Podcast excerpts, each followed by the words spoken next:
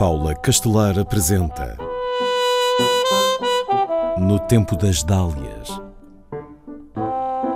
Mulheres Intemporais Médica, obstetra, investigadora, a ela se deveram os primeiros partos sem dor.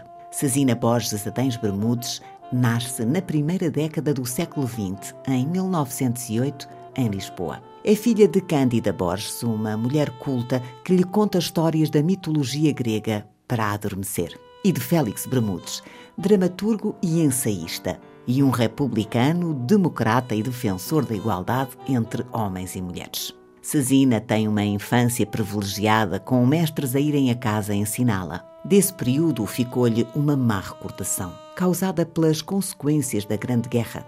As filas de pessoas que se juntavam onde houvesse venda de comida.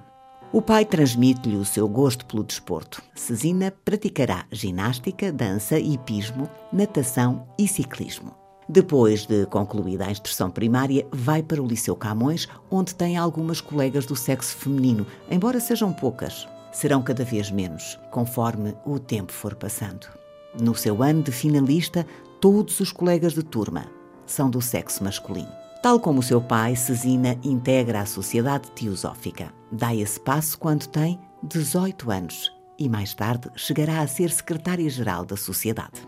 Já tinha então resolvido ser médica. Decidiu-o ainda pequena, influenciada pelo que lhe contava um tio materno sobre a vida de um médico da aldeia que tratava gratuitamente os mais necessitados. Os relatos eram inspirados na personagem de João Semana, do romance de Júlio Diniz, As Pupilas de Senhor Reitor. Cesina licencia-se em 1933. É assistente na cadeira de Atonomia e Clínica Geral e especializa-se depois, em 1938, em obstetrícia. Vai para a capital francesa, onde tem o seu primeiro contacto com a ideia do parto sem dor. Aí verifica que há um medicamento usado para o coração que causa contrações uterinas, permitindo um parto mais fácil e menos doloroso ajudará as suas parturientes a terem partos sem sofrimento, ministrando-lhes o fármaco. Nove anos depois da especialização em obstetrícia, Cesina Bermudes concluiria o doutoramento com 19 valores em 20, tornando-se a primeira mulher doutorada em medicina no país. Contudo, em consequência das suas opiniões políticas, será impedida de lecionar na Faculdade de Medicina de Lisboa. Ensina puericultura em algumas escolas e trabalha na Clínica Bem Saúde que o médico Pedro Monjardino tinha aberto para ali se atenderem mulheres que não eram aceites nos hospitais públicos. Democrata, opõe-se a Salazar e ao rumo seguido pelo governo português. Em 1945, integra o Movimento de Unidade Democrática, onde defende a criação de uma comissão de mulheres. Três anos mais tarde, participa na campanha de Norton de Matos. Está junto do candidato que era a esperança de muitos portugueses quando ele decide desistir, por estar certo de que haveria fraude eleitoral. No ano seguinte, em 1949, é detida durante três meses em Caxias. Daí a nove anos apoiará a candidatura de Arlindo Vicente, que desistirá a favor de Humberto Delgado. Cesina passa então a apoiar o general.